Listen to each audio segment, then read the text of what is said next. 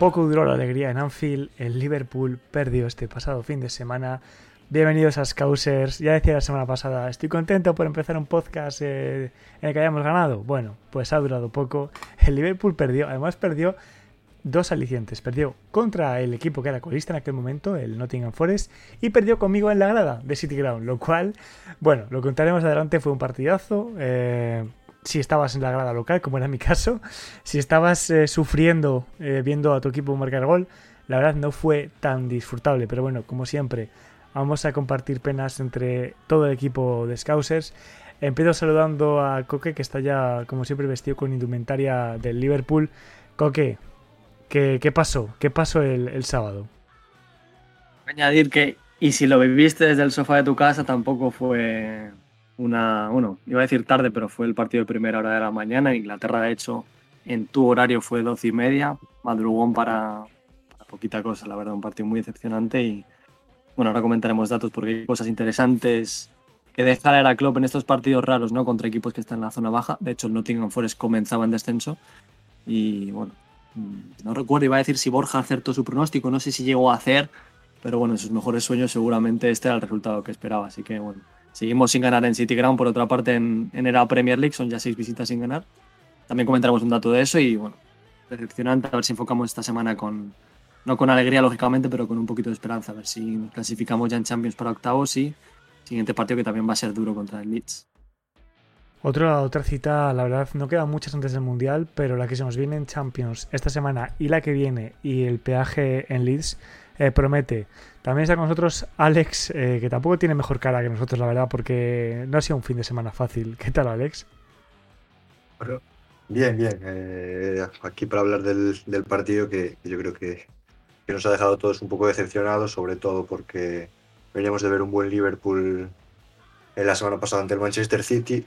Entre semana contra el West Ham, la primera parte es buena, con un partidazo de Darwin Núñez. La segunda y empieza a estar un poquito más de dudas y, el partido de, de, Nottingham, pues ya desde el principio parecía que, que, iba a ser difícil de sacar adelante porque primero por las bajas y porque el equipo, pues desde, primer, desde los primeros minutos del partido parecía que, que, no iba a tener su mejor día y al final pues no se pudieron sacar puntos de, de la visita a City Ground.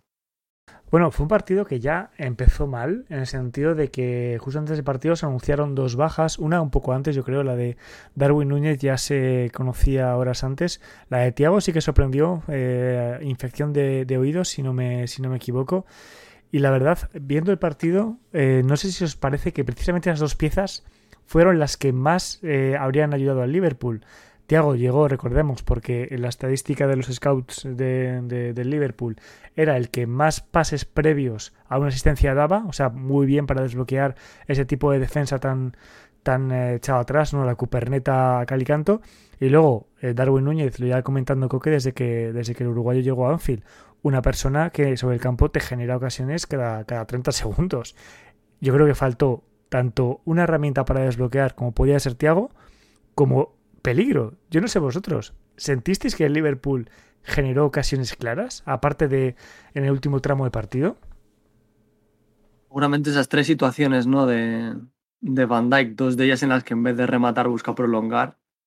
Seguramente lo más claro era buscar cabeza directamente a puerta y luego ese cabezazo también al final que saca Dean Henderson, un Dean Henderson por cierto estuvo a un nivel escandaloso, una serie de paradas, bueno, que le impulsan quizás hasta hasta entre los candidatos yo creo que ya lo estaba para ir al Mundial, porque de los cuatro grandes porteros ingleses, entre los que están Pickford, Pope, Ramsdale y Dean Henderson, pues lógicamente uno se tiene que quedar fuera. Sí, bueno, lo comentabas, el, el, partido nace un poco del, del mantenimiento del 4-4-2. Para la gente que no lo viera, pues se mantuvo este esquema que hemos visto en las últimas jornadas contra Rangers, eh, Manchester City, aunque este día el City yo creo que fue un poquito más híbrido y se movió un poquito más. Y luego se mantuvo también entre semana contra el, el West Ham, la baja de Thiago creo que para este esquema hace mucho daño. Yo creo que es una de las entradas que tenemos que comentar en el 11, es la de Curtis Jones. Que a mí no me desagradó, ahora entraremos un poquito más en el perfil, pero bueno, simplemente comentar antes de que hable Alex que la baja de Thiago, comentó luego Klopp, no sé si en el pre-partido o en el post-partido, que lo decidió el staff de Liverpool dejarle fuera a las 5 y cuarto de la mañana de la madrugada antes del partido contra el Nottingham Forest. Así que evidentemente en esos planes que se hacen durante la semana, pues trastocó todo. Lógicamente tener a Tiago de baja última hora y luego las ya conocidas. No solo la de Darwin, que me parece importante por ese problema de isquios, que parece que tampoco se va a prolongar mucho tiempo, sino también la de Diogo Jota, que se confirmó esta semana que se iba a quedar sin mundial. Y creo que era un jugador que en ese tipo de partidos, y de hecho ya lo vimos el año pasado, que marcó el gol ganador en la FA Cup en ese duelo de cuartos de final contra el Nottingham Forest, pues es un jugador que se maneja muy bien en esos espacios reducidos y creo que podría haber hecho daño. Así que mm, más bajas y bueno, ya lo hemos comentado las últimas semanas, es que no son pocas, ¿no? la lista sigue creciendo y ahora mismo parece el principal problema del Liverpool. De hecho, antes de que hable Alex, voy a comentaros una cosa curiosa y es que durante el partido, en minuto 60 o así, cuando pues poco después del gol del, del Forest, yo decía, bueno, no pasa nada, ahora, ahora entra J y lo soluciona. Eh, tardé, os juro, eh, en mis falsas esperanzas de buscar de donde saliera una solución, tardé 10 minutos de reloj en darme cuenta de que J no iba a entrar, porque J está lesionado. Entonces, bueno, ¿tú eh, coincides en estos puntos que señala Coque, Alex? Y también coincido sobre todo contigo en lo que decías de, de las bajas que quizás son las más importantes que puede tener el Liverpool, porque al final lo que vimos fue una defensa y un centro del campo del Nottingham Forest muy cerrado, eh, protegiendo muy bien su área, y al final tienes a Firmino que que hemos alabado su temporada porque realmente eh, ha hecho partidos buenos hasta ahora, pero la verdad es un jugador que, como sabemos todos, le gusta mucho jugar lejos del área y para este partido yo creo que el Liverpool necesita otra cosa. Quizás eh, Darwin Núñez eh, ocupando el área, lo vimos el partido contra el West Ham, que es muy fácil que genere, que genere disparos, el, el propio gol que le mete a los Hammers con ese, con ese remate de cabeza, pues podría haber sido una solución para, para desbloquear la defensa del Forest, que como decimos estuvo buen nivel y, pero sobre todo un planteamiento muy defensivo, entonces yo creo que esas bajas eh, sí que se notaron mucho. Al final entra Curtis Jones, que creo que no hizo mal partido, pero era un jugador que llevaba sin ritmo competitivo desde hace muchísimo tiempo. Viene de una lesión muy larga, ya en pretemporada eh, no estuvo y los partidos anteriores pues tuvo una presencia casi testimonial. Entonces yo creo que, que a Liverpool lo castiga mucho las bajas, pero aún así tampoco es bueno el partido individualmente. Sí, yo hablaba, yo hablaba de Cartis antes que se lance Diego a, cambiar de tema. Yo creo que es un, es un, es un buen topic, ¿no? Empezar por Cartis, que fue la gran, entre comillas, sorpresa en el 11 Euro Club, también teniendo en cuenta las bajas que había. Eh, bueno, las bajas que había, voy a revisar porque sí que es cierto que en la segunda mitad eh, entró Henderson. O sea que podría haber optado por Henderson un poco forzando la situación, el doble pivote, pero eh, quizás le parecía demasiado defensivo juntar a Henderson con, con Fabiño, que es algo que ya hemos visto por otra parte. Y Henderson seguramente había sido uno de los principales beneficiados del 4-4-2. ¿no? La entrada de Cartes, yo comentaba en, redes sociales, hay mucha gente que espera que sea Tiago. Yo creo que eso lógicamente no se puede esperar. Ser Tiago te lo pueden, es un rol que te pueden completar y llenar cinco o seis futbolistas de esa posición a nivel mundial. Es, es complicadísimo. Yo creo que para el contexto que comentaba Alex, en la que es la primera titularidad de Curtis Jones esta temporada, eh, había tenido minutos pocos, pocos. Creo que de hecho, salvo uno o dos partidos, el anterior ya había que retroceder hasta la Community Shield en, julio contra el Manchester City. Yo creo que estuvo bien. Y en el tramo de la primera mitad, del que ahora hablaremos, que creo que es donde mejor se manejó el Liverpool en el encuentro, a mí fue los jugadores que más me gustó. Es cierto que se le focalizó mucho en la presión del Forest y fueron a marcarle a él, pero creo que tuvo soluciones. Y luego me gustó también mucho el cambio que hizo, porque él jugó media hora más de media hora en esa posición de doble pivote y luego con los cambios él se mantiene, Carballo es el que sale, que creo que es otro jugador del que tenemos que hablar porque su, titularidad no fue brillante, pero a mí me dejó detalles que me gustaron en la primera mitad, de hecho tiene la primera gran ocasión del Liverpool con ese balón cruzado de Harvey Elliott, el control magnífico de Fabio en el área, el primer balón que saca de valor Dean Henderson. Y luego comentaba que Curtis pasó la última media hora final a jugar en banda izquierda y ahí creo que también eh, abarcó mucho de los ataques del Liverpool, porque es por donde más daño hizo el equipo, sorprendentemente, porque vimos a un Salah quizás en un nivel un poquito más, más gris, más tapado, más protegido, más vigilado. Y bueno, tuvo que dar un paso adelante Curtis en banda izquierda. A mí me gustó. Sido muy señalado las últimas horas, quizás por ser entre comillas la sorpresa del 11, pero creo que lo hizo bien, tanto en el doble pivote como luego posteriormente en la banda izquierda. No sé, sé que no es jugador del Liverpool, pero yo del, del Forest, eh, al menos en, desde City Ground, solo veía uno, que es un ex, un ex red, que es Neko Williams. Vaya partidazo se, se, marcó el galés, ¿eh? Sí, empezando en, en, lateral izquierdo, que es algo que ya hemos visto las últimas jornadas en el Forest, para quien haya visto, visto sus partidos. En, en, la segunda mitad de la derrota 4-0 en Leicester, que fue una de las derrotas más dolorosas del equipo. De hecho, justo después de eso renuevan a Steve Cooper en un voto de confianza hasta 2025. Lo comentamos el otro día con Borja. Aurier hace una buena segunda mitad contra Harvey Barnes, se gana el puesto en el 11 y ya empieza a competir más de tú a tú con Necual, que desplaza la zurda y como comentaba, yo creo que el partido es no el más destacado porque tiene por detrás a Dean Henderson que hizo bueno, los milagros que hizo, pero me comí me gustó mucho y en la línea de esta temporada, que seguramente en el global de la temporada 22-23 del Nottingham Forest ha sido el jugador más, más destacado de los de Steve Cooper. Puede ser. Yo la verdad es que Artis Jones eh, me enteré del 11 por la, por la megafonía porque no tuve tampoco mucho tiempo de estar mirando cosas. Me sorprendió.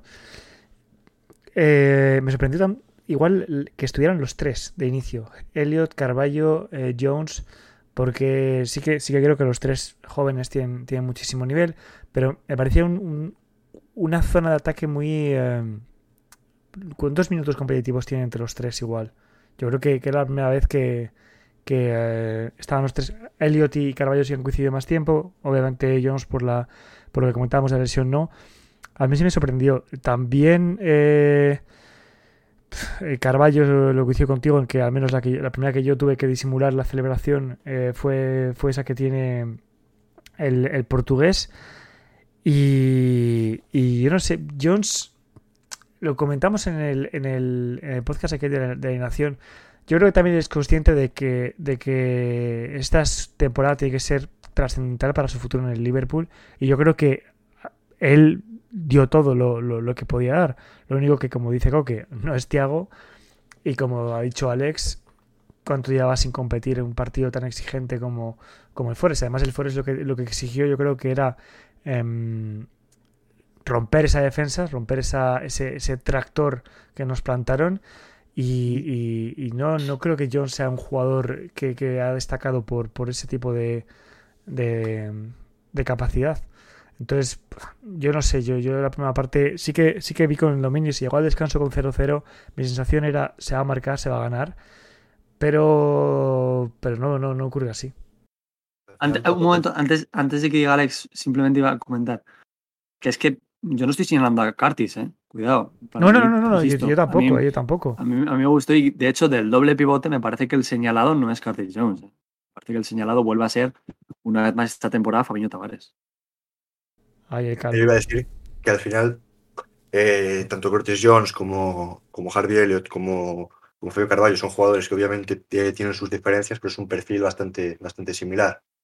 Y es un perfil de jugadores que al final es verdad que tienen buena visión de juego, que, que, son capaces de dar ese último pase, pero sobre todo son jugadores que necesitan mucho de, de, balón. Al final son jugadores que suelen abusar de la conducción, que no son quizás lo más, los más aptos para dar una circulación rápida al juego, y contra un bloque tan bajo como el que planteó Steve Cooper, las conducciones al final con lo, que haces es atraer rivales y, en pocos espacios lo más difícil es que te roben y que, que, te monten, que te una transición. Entonces, yo creo que ahí un poco también está, también está el fallo, que Liverpool no tenía jugadores para, para circular el balón y tampoco los tenía en el banquillo, porque al final Henderson creo que sí que lo puede hacer un poco mejor, pero tampoco es ese perfil. Luego el otro cambio que hay eh, en centro del cambio también es Shockley Chamberlain, que es un jugador que lleva muchísimo, muchísimo tiempo sin competir, más aunque... Eh, creo, que, temporada pasada. creo que puse, puse, la misma cara que tú, ¿eh? Puse la misma cara que tú. No, yo, yo es que, de hecho, no, ni me lo esperaba porque no sabía que estaba en el banquillo. Yo, yo, o sea, no, yo tampoco lo sabía y eso, en mis delirios de tiene que salir J, anunciaron la entrada de Oxley Chamberlain. Ah, curiosidad que lo, lo, tengo, lo tengo apuntado. Es su primer partido en Premier desde eh, febrero contra el Norwich, del que hablamos la semana pasada en esa asistencia de Allison en el 3-1, y el primer partido oficial con el Liverpool desde precisamente el partido de FA Cup contra el Forest la temporada pasada en marzo. Y a lo mejor es que al final Chamberlain es un jugador que es un poco lo mismo también, es un jugador que no destaca por, por circular rápido el balón, por ser capaz de mover al equipo rival, sino que es un jugador más de, de carretar. Eh, es verdad que tiene un buen disparo que, que podría haberle dado algo al Liverpool, pero bueno, al final tampoco creo que era un jugador para, para salvar el partido. Y sí que a lo mejor, siendo, siendo un jugador todavía muy joven, el, el partido, o sea, la entrada de Stefan, pues pudiera haber dado un poquito más, porque al final es un jugador que es más, más posicional, es capaz de mover al equipo, tiene buen desplazamiento un desplazamiento largo. Es verdad que es un partido exigente para, para, utilizarlo, pero bueno, al final el Liverpool era una situación extrema y quizás en este tipo de, circunstancias cuando tengan que entrar eh, estos jugadores. Entonces, no sé, yo creo que también es un poco rara la gestión que hay en el, en el medio campo por, por los perfiles que entran, que yo creo que no son los que, los que pide la, el partido eh, por la defensa que haya planteado Steve Cook. Y a, fa a, favor de Klopp diremos que no había tampoco muchas más opciones. No, no, no. Y ahora que has mencionado el nombre de Baitechis, la curiosidad es que cumplía años. El mismo 22 de octubre, el mismo día del partido, cumplía 18, si no me equivoco, ¿no? Sí, 18. Sí, sí, 18 años, 18 años. Eh, hubiera sido un regalo que recuerdo la temporada pasada Morton cuando debuta en Premier. Debuta creo que el día antes de su cumpleaños contra el Brighton. Hubiera sido una, un dato friki que lanzamos para agarrarnos a algo hoy, no lo sé. Para, los fans de las tartas de, cumpleaños. Sí, que entiendo un poco con el punto que dice Alex, ¿no? Que, si vas a. si ya tienes tres jugadores un poco de, del mismo perfil, eh, prueba con algo diferente. Yo al, al, final, al término de la primera parte, obviamente no estaba satisfecho porque no había habido gol, porque la posesión no se había transformado en, en, en, en goles y sobre todo porque el Nottingham Forest había llegado dos o tres ocasiones con disparos flojitos y fáciles para Allison, pero disparos entre los tres palos. Que, o sea, yo en ningún momento me sentí inquieto de esas tres ocasiones que tiene el Forest en la primera parte que, que para bien Allison, pero lo cierto es que lo que me inquietaba era que pudieran generar eh, disparos entre los tres palos a pesar de la inferioridad eh, en, en, posesión y en, y en control de, del balón. No sé si la estadística de posesión final es 70 y... Es una, es, es una salvajada, es eh, 70... Al, al, descanso es 74. Es una salvajada, y aún así te vas al descanso diciendo han tenido tantas como nosotros para entre los tres palos. Es verdad que no, que no, que no tiene posesión, pero las pocas veces, o sea, los pocos momentos con balón que tiene el Forest, la, la mayoría son muy peligrosos, sobre todo con, eh, con Lingard, con Yates, con, con Gibbs White. Al final, en transiciones defensivas, el Liverpool sufre muchísimo. Yo creo que también un partido de Joe Gómez bastante, bastante flojo. Veníamos de alabarlo contra el Manchester City. Yo creo que contra el Nottingham Forest se volvieron a ver las costuras y dices tú que son eh, disparos que no inquietan mucho a Allison, pero no lo inquietan mucho por fallos, de, por fallos del, del Forest. Al final, Lingard tiene una muy clara que la manda a las manos de Allison, pero tiene mucho espacio. Al final va al medio, pero sí. si pilla puerta no pasa nada. Entonces yo creo que el Liverpool tuvo, tuvo problemas en eso eh, a la hora de la transición defensiva, pero también por lo que comentábamos de que medio campo atrae muchos jugadores con el tipo de, perfiles que tienen. Y, y, yo sinceramente sí que veía que el Liverpool iba, iba a encajar porque cada vez que ellos salían a la contra nos creaban bastante peligro y de hecho en la segunda parte hay que hablar muy bien de Harrison que hace unas manos bastante, bastante importantes. Ah, iba a comentar que de los disparos que, de los que estamos hablando ahora fueron tres del Forest al descanso, los tres entre palos, y lo comentaron durante la, narración, fui a comprobarlo. Esos tres disparos son más de lo que había promediado en todos los partidos de Premier League, porque por partido estaba promediando 2,5 el Forest. Así que un poco sí que es cierto que, eh, sobre todo esa que comentaba Alex, ¿no? quizás al contragolpe, dada la gran posición que tuvimos, pero tuvieron más ocasiones de lo habitual. Y creo que ya se empezó a, a cimentar un poco la rareza del partido, que se estaba viendo que, bueno, cuando el Liverpool domina pero no es tan contundente, sabes que pueden pasar cosas. Y es lo que pasó en la segunda mitad. Y para cerrar con la primera mitad, dos detalles. Ahora imagino que hablaremos de la pareja Joe Virgil. A mí la primera mitad, de hecho lo tengo a punto de los apuntes, me estaba gustando bastante. O sea, a mí la pareja en la primera mitad creo que se defendió más o menos bien. Luego sí que viene. Cierto que en la segunda eh, Joe tiene esa desconexión que le cuesta la cartulina amarilla y a partir de ahí cuesta abajo. De hecho, a raíz de esa falta en una pérdida sobre Aguanigi llega el gol del, de Nottingham Forest, una falta colgada por Gibbs desde el medio campo. ¿no? Y hablamos la semana pasada, lo voy a comentar ahora porque no quiero que se me pase tampoco y creo que es un detalle bastante feo. No sé si Diego lo escucho en el campo, pero hay veces que cuando estás en el estadio, hay cánticos que se pasan que se pasan por alto, pero cuando atendieron a Salah, por cierto, una jugada muy rara, ¿no? Parecía que le habían dado un rollazo en el glúteo, no sé en qué quedó, al final continuó el partido, fue minuto 32, estuvo atendido hasta el 34 cuando él se levanta un poco dolido del suelo, se oyen cánticos y eso se escucha en la retransmisión para que lo quiera comprobar. Y lo han comentado pues periodistas como James Pierce y gente que estuvo en el estadio. Eh, se cantó, bueno, Always the victims is never your fault. En plan, siempre sois las víctimas, nunca es vuestra culpa. Un poco en referencia a todos esos episodios que ha tenido Liverpool en su historia, entre los que se incluyen, por supuesto, Hillsbrook y la curiosidad, y creo que este es un detalle muy triste, es que la afición que estaba enfrente de las de Liverpool cuando pasó la desastre de Hillsbrook fue precisamente la de Nottingham Forest. Así que yo creo que un detalle que espero no tener que comentar más las semanas próximas, porque es algo de lo que estamos hablando mucho últimamente. Pero bueno, es cierto que existe una rivalidad entre Forest y Liverpool, pero creo que esto fue bueno, un cantico desmedido y que no debería tener cabida en el fútbol inglés. Yo no, no, escuché, no escuché el cántico. Yo vi el, el banner que pusieron, en, o sea, lo pusieron justo en, encima de, la grada visitante, el, banner de Justice for the 97. Yo no escuché el cántico, también lo vi por Twitter y, me disgustó. Y de hecho, a partir de que vi el tweet, intenté escuchar a ver si, si oía algo. Pero a este respecto tengo, tengo una opinión y mm, bueno, luego contaré otra cosa que pasó también, pero tengo una, una opinión que es que yo creo que la semana previa no ha ayudado. En el sentido de todo lo que ha pasado con el Manchester City no ha ayudado, la reacción de Manchester City no ha ayudado y la reacción de la gente en redes a el Liverpool pidiendo justificaciones no ha ayudado porque la gente en redes ha dicho ya habéis ganado, ¿para qué queréis más? ¿Para qué saquéis el tema de los cánticos? No, no, es que son dos cosas diferentes. Entonces yo creo que el debate ha vuelto a resurgir otra vez los cánticos de este tema y yo creo que eso ha ayudado. Yo creo que si este partido igual se llega a jugar bueno, y digo este partido como puede ser, o sea, que imaginaos que lleva a haber un parón de dos semanas y que la gente ya vuelve a olvidar.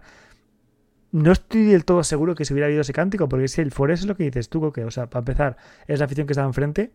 Y, y otro hecho es que el año pasado el propio equipo puso una lona en una grada que está justo al lado de la, de la grada de la grada local, en la que ponía Justice for the 97. Quiero decir, si hay un club en Inglaterra que tiene que tener algún tipo de sensibilidad especial con, con la tragedia de Hillsborough, serían para mí el Sheffield Wednesday, que es el, el, que juega cada semana en ese estadio, y obviamente Nottingham Forest, que es el que se enfrentó a nosotros. Entonces, a mí me apenó. Yo sí que luego, saliendo del estadio, eh, yo estaba en la grada local, para que no lo sepa, entonces sí que es cierto que yo salí del estadio y en la acera de enfrente, o sea, entre medio había coches, en la acera de enfrente iba una fila de policía y la afición local.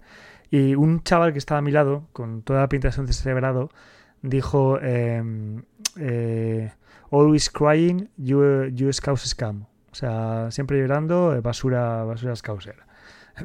eh, yo lo, lo, vi de uno y escuché el cántico. Obviamente eh, quiero pensar que, que, son descerebrados, dos descerebrados que lo han hecho un poco por la atmósfera que se ha creado a raíz de los lamentables incidentes en, en Anfield la semana pasada.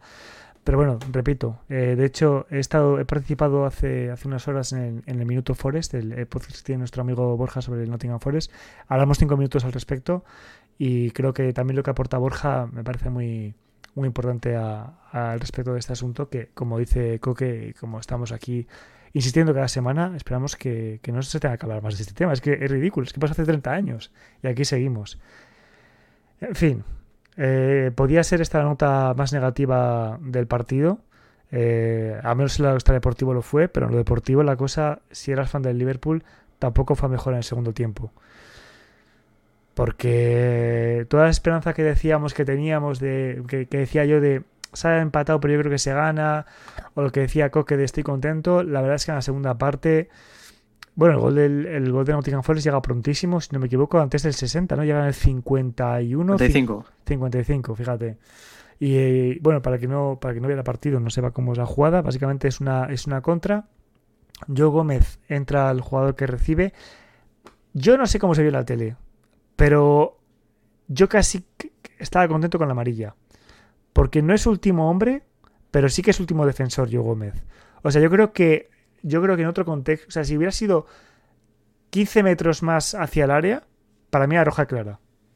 Ahora bien, como, como es donde ocurre, mmm, la amarilla me parecería normal, pero sí que es cierto que yo lo, de esa jugada lo único que saqué positivo fue menos mal que no se han puesto tontos y no han sacado roja, porque no sería la primera vez que una de esas acciones al menos se revisa.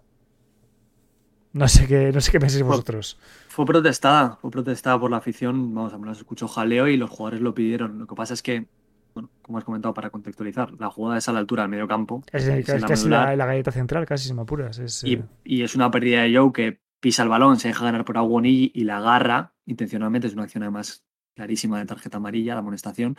Lo que sucede es que está quizás un poquito más lejos, pero está Van Dijk a la altura del, del vamos, línea paralela horizontal con Aguonilli está Van Dijk ya, cada uno que piense que tiene más velocidad, que no hubiera llegado antes a puerta, pero a esa distancia yo creo que lo normal es dejarlo en, en amarilla. En cualquier caso se protestó y no sé si se revisó, no sacaron el, el panel no, que no, no, mostrar de, re, de revisión. No se revisó, no se revisó. Pero bueno, el, el, bar al final, que en este caso el colegiado bar, simplemente lo voy a comentar, era Mike Dean. Amigos y amigas, era Mike Dean. Coque, pues Coque, imagino que estaba al tanto. Porque tú tienes el listado. Yo es que es, eh, lo estoy empezando a hacer este año, pero ¿hay algún árbitro que te guste mínimamente? Por, por, sentir tranquilidad, Eh, yo más que nada, porque últimamente yo nunca, yo nunca he apuntado los nombres, pero debería empezar a hacerlo, ¿eh? Sí, sí, no, a mí me, a mí me vuelve loco, es algo que debería dejar de hacer. Pero no, me, me gusta un poco más, ha tenido sus fallos en Premier League, pero me gusta, por ejemplo, el australiano eh, Jared Gillett, que arbitró precisamente este fin de semana el, Tottenham Newcastle y es un árbitro que a mí me gusta un poquito más que el resto. Pues yo creo, que, yo creo que al Tottenham no le gusta demasiado. ¿eh? Acabaron con protestas y, insisto, es un árbitro que ha tenido polémicas. Al Liverpool ahora mismo de memoria no sé decirte qué partido lo ha arbitrado, pero me suena que sí, y también es del VAR. Pero bueno, ya lo hemos comentado muchas veces y imagino que hablaremos más sobre esto. El, el asunto arbitral en Inglaterra es bastante sensible y también el, después, eh, bueno, estamos grabando esto después de un partido de Premier, el West Ham Bournemouth, en el que también ha habido mucha polémica y acciones en las que yo creo que se ha vuelto a fallar esta jornada que son, que son graves. El tema de las manos que comentábamos con el Arsenal, ¿no? La de Gabriel Magallanes resultó que no era y luego días después se pitó una Maticash en el, en el Fulham Aston Villa que le rebota del pie y le va la mano. cosas rarísimas. Y ahora que hablamos de los árbitros, por cierto, apuntar que Cheiko Cuyate, que hizo un partidazo, por cierto, comentaba yo por redes sociales, yo no le he visto un partido a este nivel y lleva tropecientos partidos en Premier League. Hizo un partido tremendo, pero se pudo llevar hasta tres cartulinas amarillas en la primera mitad, con tres acciones durísimas, ¿eh? durísimas. la última que lo hace a, Harvey Elliott, que, que entra allí a la, altura de las rodillas. es verdad que esconde un poco los tacos al final, pero es una entrada bastante fea. Y antes de esa tiene dos que son amarillas claras. Pero, pero bueno. Yo las dos últimas no las vi porque tenía todavía sangre salpicada en la gafa de la primera que hizo. Entonces no. Increíble. A ver, colegiado, colegiado ya para cerrar el, el apunte, Paul Tierney. También un viejo conocido del libro. Un amigo, un amigo de Scouses. Bueno, la, la, jugada de Gómez queda ahí, pero eh, irónicamente, que decía yo, bueno, mira, no ha sido roja, ha cortado el ataque, nos hemos salvado. Pues eh, no podía estar más, más equivocado, porque esa acción en la, medular, en la, galleta del centro del campo, la ponen al área y tragedia, un tiro al palo que deja a Alison vendido, porque yo creo que Alison cree que, cree que va a ir... Eh, o sea, Alison, intenta pararla. Eh, lo que pasa es que el balón da el palo, rebota y le cae en, los pies a, Alex Red. Eh, Abunigi. Alex Red eh, Abunigi. Que comentaba dato friki, comentaba eh, Duncan Alexander, no sé si le seguís, es un experto en datos frikis, que es el segundo jugador con las siglas YNWA del Junior Vulcan, el nombre de marcar eh, al Liverpool. El primero fue eh, Víctor Wainaya. Un, gol en Anfield, por cierto, en aquel de 2018 en ese 2 a 2 contra el Tottenham. El que muy polémico. golazo, ¿no? Muy polémico. Sí, sí, sí, aquel partido fue muy... Pues eh, curiosidad. Que el segundo, el segundo jugador que tenga las siglas sea precisamente un futbolistas, ex, red. Futbolistas africanos los dos, por cierto, porque eh, Wanyama es de Kenia, si no me equivoco. Sí y Awonigi representa a Nigeria. A ver, es que tampoco hay muchos apellidos europeos que tengan Y, W, N. Si existe, yo no lo conozco. Claro, es más, es más propicio. Igual, igual en Noruega, ¿no? Y esos países eh, con, con, más W. Pero bueno, que me estoy desviando del tema.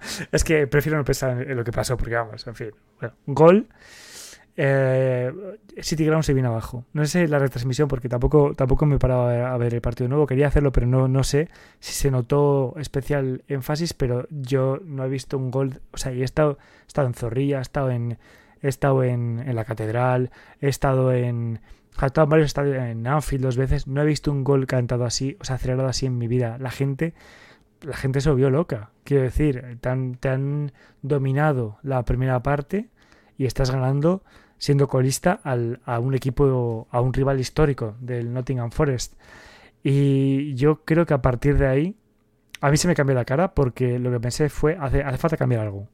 Y cuando me acordé, 10 minutos más tarde, de que yo, de que J no estaba, eh, en fin, no, diré que, se me, que me vine abajo, pero sí que es cierto que, que se nos instaló esa sensación extraña, se me instaló a mí, que tenemos muchas veces cuando vemos al Liverpool de esto, esto no. Como el Manchester United, por ejemplo, de, no va a pasar, no va a pasar. Es lo que Manchester United mete Salah y, y nos dio esperanzas. Pero la sensación que yo tuve fue de no están saliendo las cosas hoy y ahora apresurados y necesitados de gol no van a salir. A mí el partido también me recuerda un poco al de al empate contra el Everton, en el sentido de que las, no tienes ocasiones, las pocas que tienes, te encuentras contra un portero haciendo prácticamente el, el mejor partido que va a hacer en toda la temporada que al final el Liverpool llega poco, pero sí que es verdad que llega algunas claras y, el partido que hace, que hace Dean Henderson es buenísimo. Le saca una mano eh, a Van Dijk espectacular en, el remate de un córner, otro remate el tenga Alexander Arnold de cabeza en el segundo palo, que es un buen remate. Y, la saca. y la parada es buenísima. Luego la, la, primera que comentamos de Fabio Carballo también tapa bien eh, el camino a portería. La de Harvey Elliott, es verdad que es un tiro un poco más defectuoso. Yo creo que no pillaba portería, pero, pero bueno, al final la saca también eh, Henderson. Entonces, yo cuando veo que el portero rival empieza a hacer paradas de ese tipo, me digo, esto se acabó porque contra el Liverpool hemos visto muchos porteros buenos, pero que tampoco, y no tan buenos, hacer partidos realmente espectaculares. Y ayer, o sea, ayer, bueno, el, sábado era uno de esos días. Mira, precisamente la que, la que le saca a Trent, tengo apunto por aquí, que es un centro de precisamente de, de Robertson, de lateral a lateral, una jugada que hemos visto muchas veces en el Liverpool. Es un paradón en la línea, por cierto.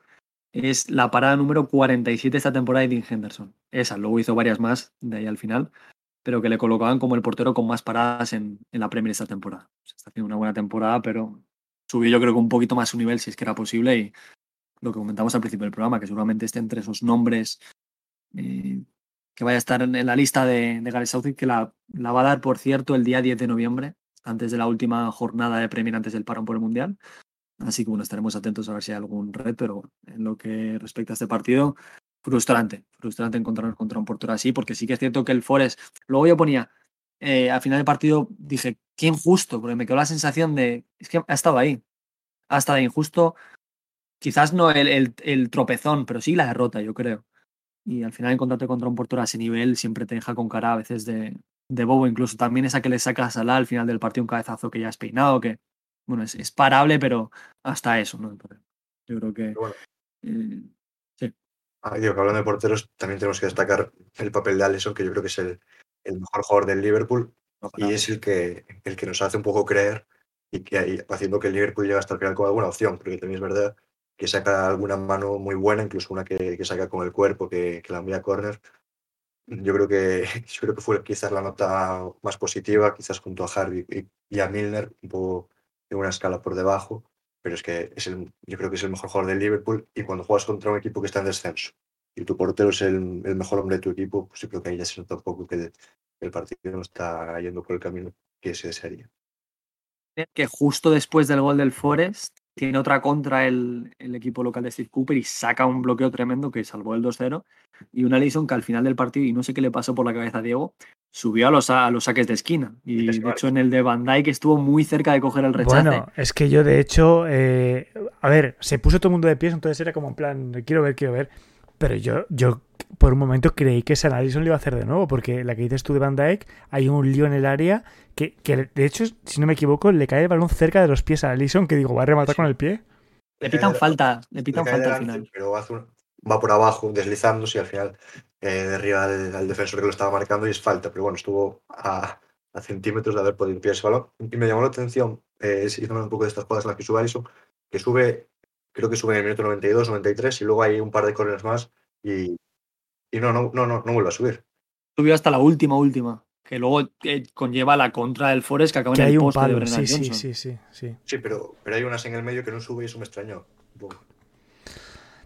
Yo en estas, o sea, a mí no me sorprendió que, o sea, quiero decir, eh, que, que, estemos haciendo esto en la jornada 13 es lo que puede sorprender, pero en realidad es un partido que pierdes 1-0, sabemos de sobra que Allison ya, ya ha metido gol y sabemos de sobra que Allison de pies, incluso incluso más allá de la, de sabemos que es un jugador que va, bien de pies, ¿por qué no intentarlo? Quiero decir, puestos a, puestos a, a perder, yo creo que, bueno, la, la, diferencia de goles está ahí, pero, pero mejor pelea por un punto que, que pararte a pensar en vamos a cajar otro más, si al final el partido, el partido pinta feo. Y luego lo que dices tú, la, la del palo de, Bren, de Johnson, yo, la vi, yo sinceramente la vi dentro. Dije, este va a ser ya como la puntilla, como la puntilla a, al, al, al, lo frustrante que es este partido. Nos van a meter el segundo eh, por salir Alison. A mí me queda un, poquito la espinita que el saque de esquina que acaba en el cabezazo de Van Dijk, esa jugada de la que estamos hablando, lo vota Robertson y no lo vota Trent. Que creo que a pierna cerrada hubiera sido quizás más peligroso y más beneficioso para Alisson. De hecho, hay que recordar que el gol contra el West Brom llegaba a un centro desde la zurda, como en este caso, pero de tren con la pierna diestra. Creo que hubiera sido mejor y bueno, Yo creo que es por la falta de tiempo. Hay buenos lanzadores. Sí, sobre por no cruzarse el campo. Claro, claro, claro, y también, bueno, sobre esto, sobre los corners había un dato, un dato no, perdón, un grafismo que sacaba de Atlética hace un par de semanas y que a mí me llamaba la atención porque el Liverpool, eh, bueno, era un grafismo en el que aparecía un diagrama del campo y todos los, cómo, cómo, se habían votado todos los corners. ¿no? Entonces salía la comparativa de los, de los 20 equipos. Si queréis, eh, lo buscamos y luego lo ponemos en, lo subimos a la cuenta de Twitter. Y el Liverpool era de los pocos equipos que, todo, que la mayoría de los corners pues estaban sacados de, dentro a afuera, ¿no? Que, en Inglaterra se fuera. swing y swing. Y la mayoría de los equipos los, o sea, los solían sacar a pierna cambiada, los zurdos desde, desde derecha y los, y los listos desde la izquierda. Y el Liverpool, eh, pues era de los pocos equipos que lo hacía pierna natural. Entonces, quizá en este, en este caso hubiera estado más interesante meter ese balón cerrado, pero bueno, eh, los datos lo que dicen es que el Liverpool eh, suele sacarlos abiertos, entonces yo creo que también van a estar más entrenados este, este tipo de, de saques. Pierna cerrada, digamos que ganas ángulo, por así decirlo, es más peligroso el balón que llega al área. Y a pierna, bueno, con la rosca abierta hacia afuera, gana potencia, ¿no? Y el remate puede ser más fuerte y en este caso más. la salida del portero, porque el balón se va alejando del portero. Y bueno, datos interesantes, ¿eh? por cierto.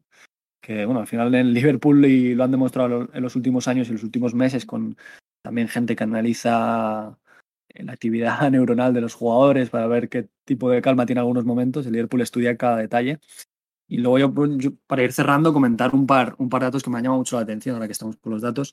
Eh, lo he comentado antes, son seis partidos de Premier League en City Ground sin ganar, tres empates y tres derrotas. De todos los estadios en los que hemos jugado al menos más de una vez en Premier League fuera de casa, es el único en el que Liverpool no ha ganado. O sea que el City Ground es un territorio que no se le da nada bien. Y luego tenía el dato que lo he perdido, estoy buscando el móvil, eh, que me da mucho la atención. Siempre comento Michael Reid de Opta, cercano del Liverpool, una cuenta que hay que seguir sí o sí si quieres estar al día de las estadísticas del Liverpool. Decía que en la era Jürgen Klopp, desde que llegó en 2015, el Liverpool ha perdido los mismos partidos contra equipos que empezaban en la zona de descenso que los mismos partidos que han perdido esos mismos partidos contra los de la zona de descenso que contra equipos que empezaban la jornada en puestos Champions. Diez partidos perdidos en, ambos casos. Así que lo que decíamos, ¿no? Es, es muy llamativo que un equipo grande tropiece, entre comillas, tantas veces, porque son 10 partidos en 7 años, tampoco es tanto. Pero bueno, contra equipos de la zona baja, contra los que se espera que saque resultados y que en partidos como los de este fin de semana, aunque se ponga feo y el equipo te plantee un, un esquema sólido, tienes que ser capaz de ganar estos partidos si quieres pelear para estar arriba. No sé si pensáis como yo que la buena noticia de la jornada es la mala noticia de la jornada. La buena noticia de la jornada es que de los, eh, de los equipos que están por delante del Liverpool solo ganaron sus partidos el Newcastle y el Manchester City. Recordemos, el Arsenal empata contra el Southampton, el Tottenham pierde contra el Newcastle que gana, el Fulham gana al, Aston... Al Leeds, perdón, eh, que es el próximo rival del, Liverpool, y eh, Chelsea y Manchester United, para mí el partidazo de la jornada, empatan a uno en un partido que parecía que iba a ser empate a cero hasta el minuto 85. Y es a la vez la, mala, o sea, la, buena noticia es que no se distancian mucho y es a la vez la mala noticia, porque de haber aprovechado este resultado, o sea, este fin de semana el Liverpool, se habría acercado mucho a, muchos de los rivales de, por ese primer objetivo a pelear, que es el top 4, y, por ese objetivo también eh, que muchos como Salah se, niegan todavía a soltar, que es la, la, Premier League, dado que el Arsenal también se dejó puntos por segunda vez esa temporada, recordemos, solo se ha dejado puntos hasta ahora en la derrota 3 a 1 contra United en la sexta jornada. Entonces, habría sido una muy buena ocasión, yo creo. Además, el rival, con todo el respeto que tengo a Nottingham Forest y con todo el respeto que tengo a Borja, eh, para mí el rival era idóneo.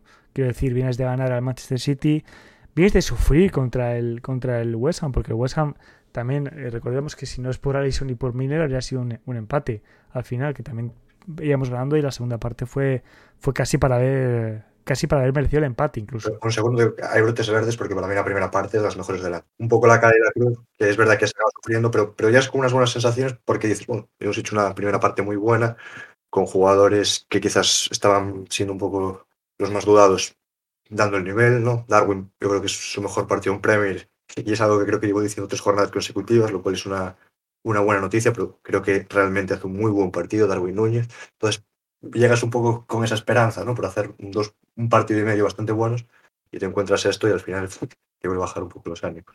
es que el Liverpool, el Liverpool buscaba encadenar tres victorias en Premier por primera vez esta temporada. Algo que no hace desde mayo de la temporada pasada. Claro, es que yo, mi, comentario era totalmente resultadista, es decir, obviamente había brotes verdes, obviamente creo que lo que decía, lo que decía Alex, además el primer gol de Darwin Núñez llegó en, en Anfield, llegó entre, entre semana. Pero también es lo que decía yo hace, no sé si dos episodios, ¿no? Que yo lo que quería era que por fin el Liverpool encadenara eh, tres partidos de decir, joder, eh, hemos ganado, hemos jugado bien y hemos ganado, hemos merecido ganar, o no hemos merecido ganar, pero hemos ganado, que es lo que un equipo grande también tiene que hacer, eh, ganar incluso los días en los que no lo mereces. Y parecía que por fin, sobre todo, subidón de moral que te da, ya no solo como aficionados, como jugador, estar pasando las putas toda la temporada, perdón por la expresión, y ganar al Manchester City, que es tu rival en los últimos cinco años, pues yo creo que iba a ser como empujón suficiente para, para iniciar ya la dinámica que todos estamos deseando. El miércoles, eh, supongo que para nosotros es dentro de dos días, desde que se publique el episodio, serán 24 horas más o menos. Eh, visitamos al Ajax, visitamos al Ajax en el eh, Johan Cruyff Arena, la ida se juega en, Anfield. Es un partido en el que el Liverpool tiene que ganar para mantenerse todavía en la pugna por la primera posición. Recordemos que, que de momento el que lidera la, la llave A es el, es el Nápoles, un Nápoles que por, por su lado, hablamos de rachas, llevan 11 victorias consecutivas entre todas las competiciones. El Nápoles está saliendo este año. Y si queremos poder pelearle de tú a tú hasta la última jornada el liderato del grupo, no queda otra que, que, ganar mañana en, en Países Bajos. Eh, no sé cómo veis vosotros eh, esa cita. Yo creo que los brotes verdes también es que, como decía, como decíamos antes a hablar de lesionados, Núñez y Tiago deberían estar. Entonces, eh, confiemos, confiemos. Un misterio. Confiemos. Eh, yo, yo lo menos lo que he leído estos, estas últimas horas es que los dos deberían poder eh, jugar en, en, el Johan Cruyff Arena y, y tampoco, siendo sinceros, tampoco tanto para el parón del Mundial. Ya está ahí a la vuelta de la esquina. Pero los peajes que nos quedan no son fáciles, porque nos queda eh, esta semana Ajax Leeds, Nápoles, Chelsea. No, Chelsea no, Tottenham, perdón. Chelsea es el partido Es el Tottenham el que vamos a visitar antes del, del parón, si no me equivoco. Eh, nos queda todavía sufrir. Eh, yo creo que. Yo creo que la temporada de Liverpool tiene que relanzarse. Porque ¿de qué te sirve también una buena dinámica? Es decir, coges una buena dinámica, un mes de parón y vuelves y reinicias en el Boxing Day. Que el Boxing Day van a ser, y también han sido los horarios hoy cuando estamos hablando este lunes, que van a ser también una racha de partidos horribles. Ahí sí que está el Chelsea, por ejemplo, en los eh, partidos festivos. O sea, toda la dinámica que cojas ahora, yo creo que. Y yo creo que todos los equipos lo saben, que va a ser como una especie de reset a mitad de temporada.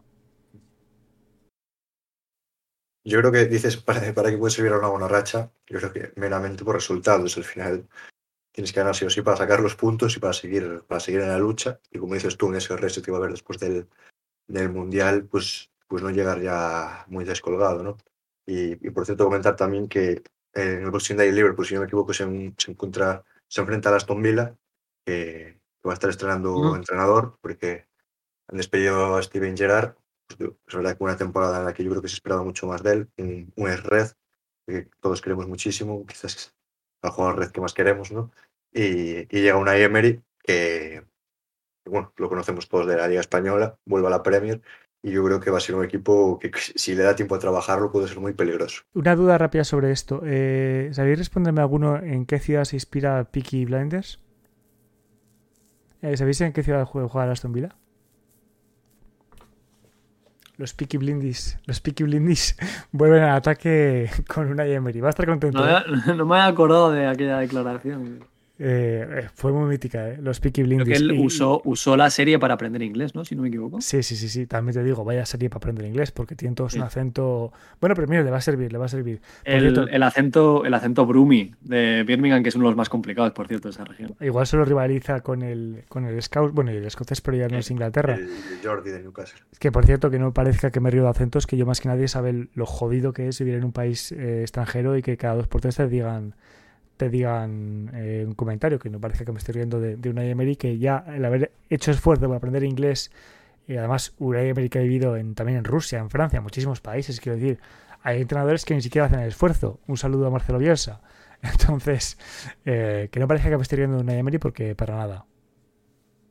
No, muy, buen, muy buen tipo, por cierto, que, que, iba a comentar eso precisamente, que en Francia también hubo alguna burla por su francés, ese vídeo mítico moviendo las botellas y hablando de, de los merecimientos que tiene que hacer cada jugador para estar en el 11 de, su equipo, pero es un, es un, entrenador que se integra completamente a la cultura del club, que va por toda, que yo creo que si tiene tiempo para trabajar va a ser va, va, a salir adelante y va a conseguir formar un Aston Villa que tiene una muy buena plantilla. que por debajo además tiene una de las mejores canteras del país, en mi consideración, la de Aston Villa, y que se ha cruzado recientemente con el Liverpool. Hubo esas semifinales de Champions con el Villarreal que tuvieron algo de polémica y él, dentro de que su club sí quiso hacer ruido, él no quiso entrar en la polémica y alabó al Liverpool y hizo un buen análisis muy interesante y mostró mucho respeto por los de club, así que bueno, un hombre al que desde aquí respetamos y no le deseamos que le vaya mejor que ayer, pero yo sí creo que va a conseguir rescatar al equipo, que ya en la última jornada, en ese intervalo sin Gerard, entre Gerard y Unai Emery, ganó 4-0 al Brentford, lo que huele a, a, una cama ¿eh? bien hecha. Huele, huele A, que, a que se han ido a Ikea, ¿eh?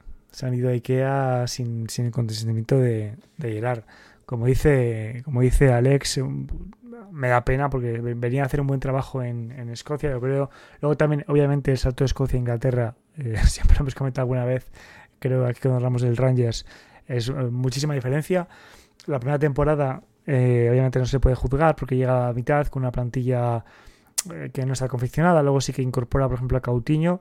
Este verano sí que ha tenido más, más incorporaciones. Y yo creo que el Aston Villa no solo, no solo que yo creo que se esperaba un paso, un paso adelante. Me da pena porque el que está en el banquillo es Gerard y le quiero mucho.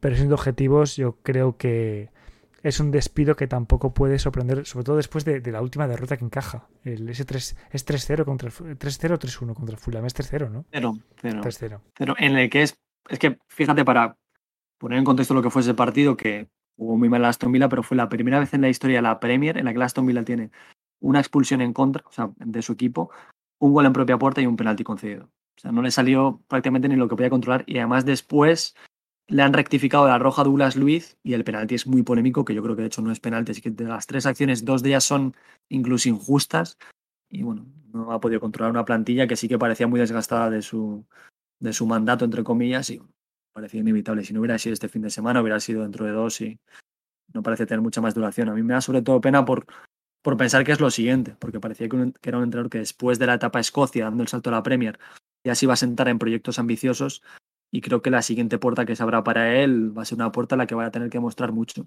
Y eso es, es, un terreno peligroso. ¿Qué que, que, esperáis cuál va a ser el siguiente salto de Gerard? Porque yo creo que después de esta, de esta etapa en Aston Villa, yo creo que le va a costar encontrar un, un, banquillo Premier.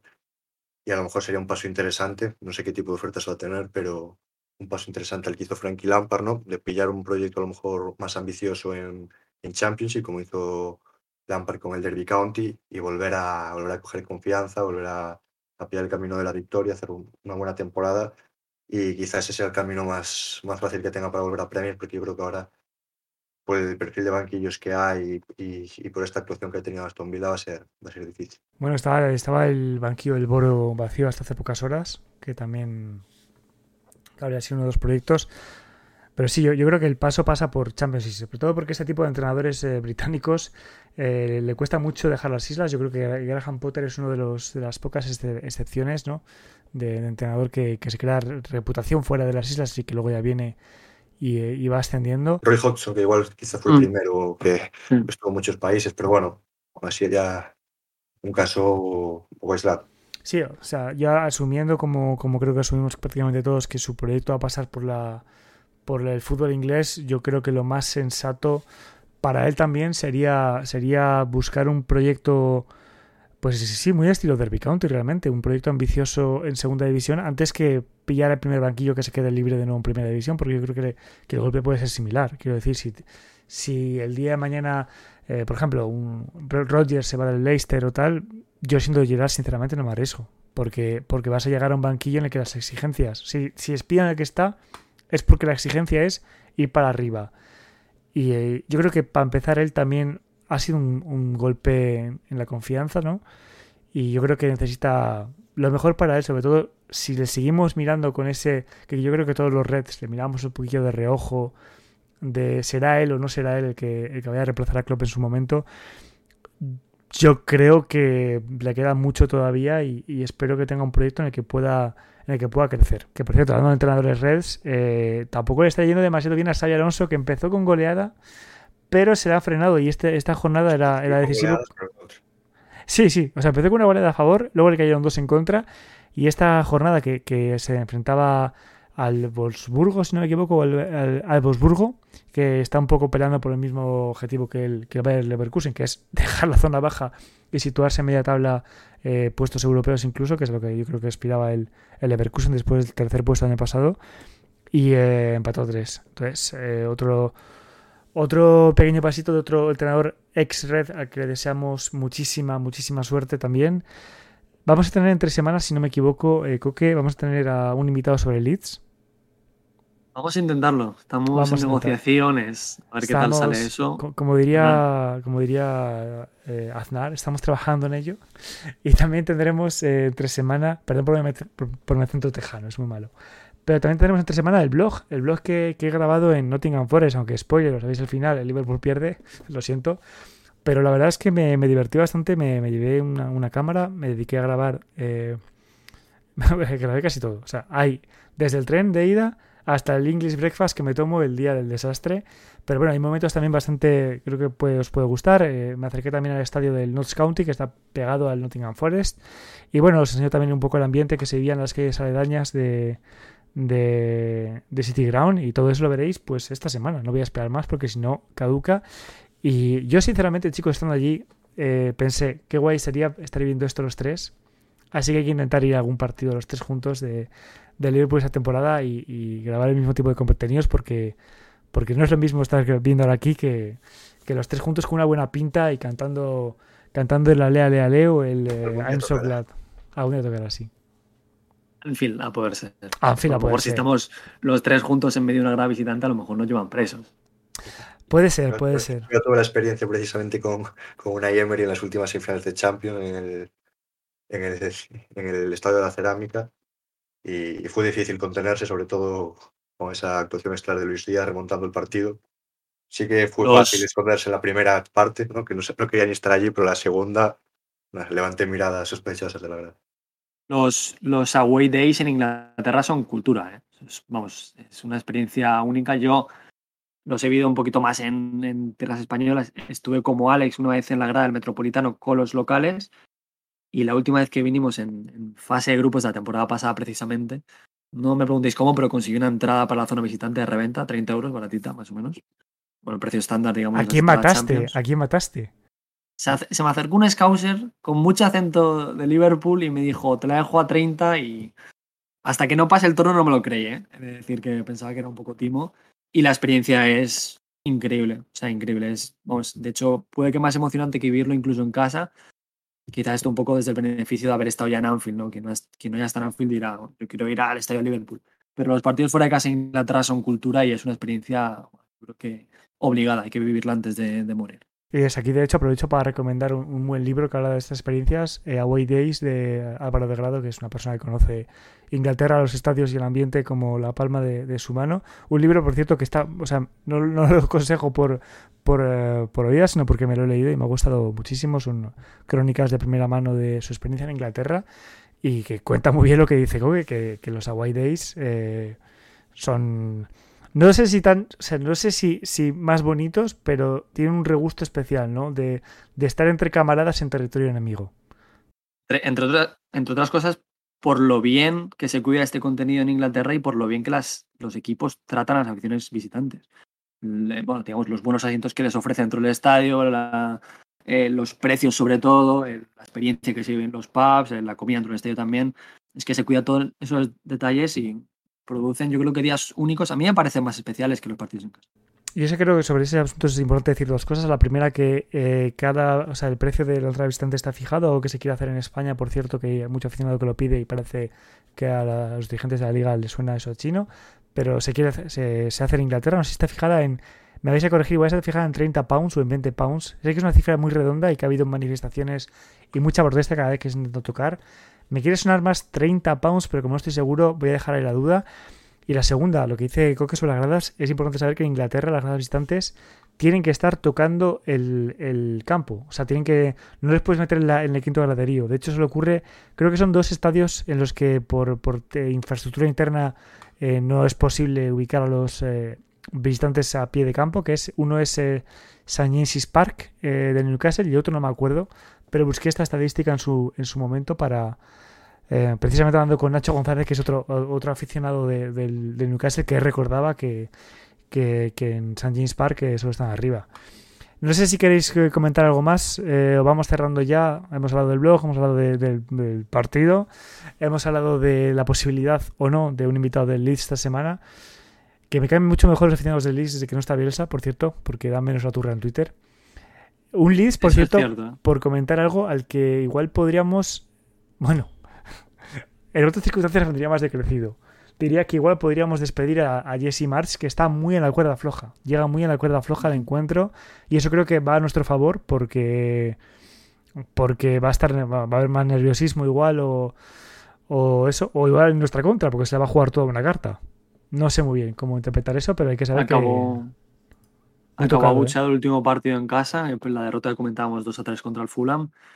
Superado en la segunda mitad, sin duda. Y está viendo una situación complicada porque las cosas no le salen y lleva sin ganar en Premier desde el 21 de agosto. Esa victoria por 3 a 0 ante el Chelsea, eh, con la mayoría de goles en la primera mitad. No sé si dos o los tres, incluso, no, recuerdo. Sí, pero fue, fue muy sorprendente aquel partido. Sí, desde entonces, y hablo de memoria, creo que son dos empates y siete derrotas en Premier. Tan solo dos puntos, así que, bueno, momento complicado para un entrenador que tampoco está sabiendo sacar al máximo los jugadores que tiene, que yo creo son buenos, sobre todo Brendan Aronson, que está haciendo una temporada fantástica. Y bueno, más perfiles que a ver si podemos profundizar de aquí al fin de semana, porque es un equipo interesante, que atraviesa un momento complicado, pero que las últimas temporadas le ha presentado partidos, bueno, no tanto la temporada pasada, pero sí la anterior recuerdo que empató en el Land Road del Liverpool, así que un equipo complejo que le mete mucha intensidad a sus partidos, ya también herencia de la era Bielsa, así que, bueno, insisto, a ver si podemos traer al invitado y si no hablaremos nosotros porque es un partido que además para el Liverpool es trascendental en Premier League. Sí, sí, o sea, ya, ya quedan pocas balas para engancharnos a, a la parte alta de la tabla. Chicos, em, lo de todas las semanas. Eh, a ver eh, cómo será el partido para los oyentes de mañana, para nosotros dentro de dos días contra, contra el Ajax. Tampoco hemos hablado mucho. Eh, no estamos hablando de muchos partidos intersemanales porque al final es muy, es muy difícil abarcar todo. Entonces, estamos haciendo este formato. Si la gente que nos, que nos lee cree que deberíamos cambiar el formato, pues que nos lo hagan llegar. Que tenemos el Twitter, no nos vamos a repetirlo, arroba.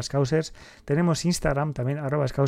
Y hablando de Twitter, no hemos tenido muchas preguntas hoy, pero hemos tenido una seguro. Eh, voy a leerla ahora.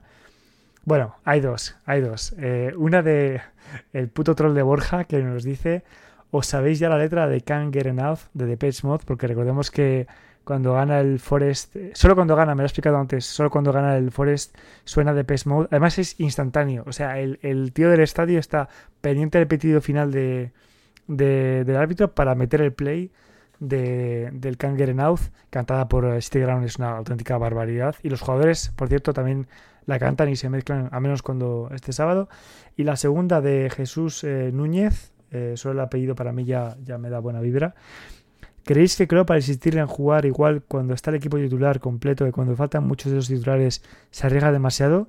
¿Sería más inteligente cuando hay tantas bajas buscar una táctica menos dominante y más a la contra mientras no estemos ganando?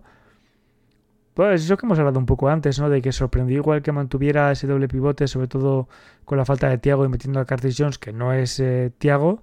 No sé si opináis que igual debería haber optado por otra cosa más adaptada a las piezas disponibles. Sí, puede ser, ¿no? Quizás a lo mejor un, un 4-3-3 con Fabinho, Henderson y el propio Curtis Jones eh, podría haber sido un poco más interesante, pero bueno, al final eh, yo creo que, que Klopp está intentando instalar ya definitivamente este, este 4-4-2 o 4-2-4 4-2-3-1 con un poco con todas sus variables eh, como sistema principal del Liverpool para lo que queda de temporada, por lo menos yo creo que hasta, hasta que llegue el Mundial y lo coherente es seguir trabajando, ¿no? Al final, yo creo que una vez que, quieres hacer el cambio, tienes que ir a tope con él y no ir una semana sí y otra no, combinando diferentes sistemas, eh, porque al final el, jugador tampoco se acaba entrando muy bien, después son sus funciones, no, no acaba pillando los movimientos, eh, las sinergias con el compañero, entonces yo creo que, es verdad que los jugadores quizás no son los más aptos, los que tenía este, este sábado para el sistema, bueno, por otro lado yo creo que también es, es lo lógico no seguir trabajando en la misma línea que no venía funcionando mal últimamente. Y una vez salvado sobre la bocina la bala de las preguntas de Twitter, recordad que podéis seguirnos en Twitter, como ya he dicho, en arroba causes, también en Instagram. Podéis seguir a Coque en arroba coque barra PL, a Alex en eh, arroba minerismo, a mí en arroba Diego. Coque, em, bueno, como siempre te digo, espero que pasemos una buena semana vestida de red. Y, eh, y estoy, estoy harto de vernos con malas caras, coño. Que nos empiecen ya a llegar las alegrías esta semana. La gente que quiera vernos las caras, que sepa que las tiene en YouTube, que subimos el podcast, eh, iba a decir resubido, pero lo subimos con imagen, que me parece que es un atractivo también añadido. Y como apunte final iba a comentar que también hay partido de Youth League esta semana, que es una competición de la que estamos hablando poquito a poco. El miércoles a las 4 de la tarde fue a el Liverpool en Ajax, en Ámsterdam, perdón, contra el Ajax fuera de casa. Y tenía por aquí el dato que ese Cannon ha metido 7 goles en 4 partidos de Youth League. El récord del Liverpool en esta competición son 13 goles de Curtis Jones en 18 partidos. Así que quién sabe, al ritmo que lleva, pues seguramente mate ese récord esta temporada. Un jugador al que hay que seguir, también a Ben Doak, así que, bueno, alicientes para una semana que, como decimos siempre, es importante también para el primer equipo. Eh, Ajax y Leeds, a ver si podemos enlazar esas victorias de las que hablábamos y empezar a sacar la cabeza, mirar hacia arriba, adelantar al Fula en la clasificación, que está por delante ahora mismo, Por favor. y empezar a, bueno, a poner las miras en Europa, que creo que es el principal objetivo ahora mismo. Lo mismo te deseo a ti, eh, Alex, también. Eh, que pase una buena semana y que eso también conlleve que el Liverpool gane sus partidos. El lunes vamos a estar aquí con una sonrisa seguro y, y sin Jesse March en, en, un banquillo de la Premier, aunque es un, un entrenador que me cae bien, ¿no? el, el Mahatma Gandhi estadounidense. Y hasta aquí eh, Coque y Alex, que son colaboradores fijos, a los que ya no volveréis a ver nunca más, son a Sepe, que adivinó el resultado del Fulham y empatamos, a Borja, que vino también y perdimos en Forest, ni a Adrià, que le invitamos y perdimos en Arsenal. Es broma, gracias a todos, a todos ellos y a vosotros por escucharnos. Nos escuchamos la semana que viene. Hasta pronto.